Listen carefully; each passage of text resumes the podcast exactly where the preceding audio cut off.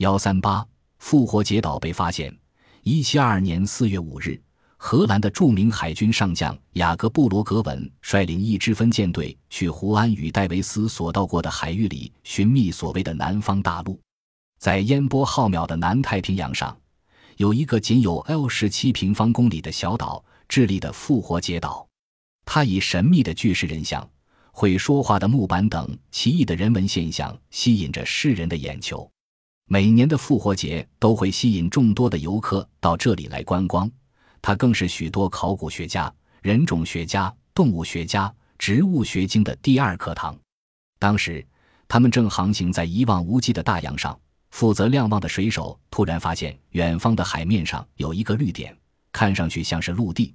他立即向舰长罗格文汇报。罗格文听到后惊奇不已，因为海图上标明这里没有任何陆地。罗格文立即命令船只驶向那里。待船只驶近后，他看到这确实是一个岛屿，于是便在海图上用黑笔记下了一个点，并在黑点旁边注上“复活节岛”。因为那天正好是复活节，便以此命名。他可能不知道，他是在给世界上最令人困惑的一个岛屿命了名。这是一个三角形的岛屿，面积不大，还不到幺二零平方公里，既没有一条河流。也没有任何树木，只有荒草在地上生长着。老鼠是该岛唯一的野生动物。罗格文一行一踏上这个小岛，就被眼前的景象惊得目瞪口呆了。岛上山峦起伏，层峦叠嶂，拉诺洛拉克火山的身影在蔚蓝的天空映衬下显得雄伟挺拔。岛上有许多用石头块砌成的墙壁、台阶和庙宇。在该岛的南部。他们看到了一个巨大石墙的残迹，石墙的后面耸立着几百尊气势恢宏、撼人心魄的巨大石像。这些巨大的石像面朝大海，排列在海岸边，上面还刻着人物和飞禽走兽的花纹。这些石头人站立在巨大的石头平台上，简部的表情十分生动，有的安详端庄，有的怒目而视，有的似乎在沉思默想。也有的满剪横肉，杀这些无腿的半身石像，造型生动，高鼻梁、深眼窝、长耳朵、翘嘴巴，双手熬在肚子上。石像一般高五至十米，重几十吨，最高的一尊有二十二米，重三百多吨。这些石像由黝黑的玄武岩、凝灰岩雕凿而成，有些还用贝壳镶嵌成眼睛，炯炯有神，气腾腾。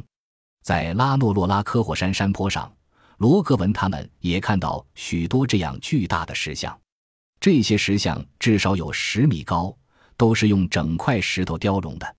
有的石像头上还戴着巨大的石头帽子，耳部有长长的耳垂。罗格文总共发现了五百多尊石像。此外，在拉诺洛拉科火山口的碎石堆里，还躺着一百五十尊未完成的雕像，那里还有石柱、石斧和石凿等石质工具。罗格文海军上将认为，这座小岛不是未知的南方大陆，也不是其他探险家们胡安、戴维斯等所看到的小岛，而是一个新发现的岛屿。他召集全体人员开了一个会，拟定了一个宣布发现了一块新土地的决议。分舰队所有的舰长都在这一文件上签了字。就这样，复活节岛被人发现，开始为外人所知了。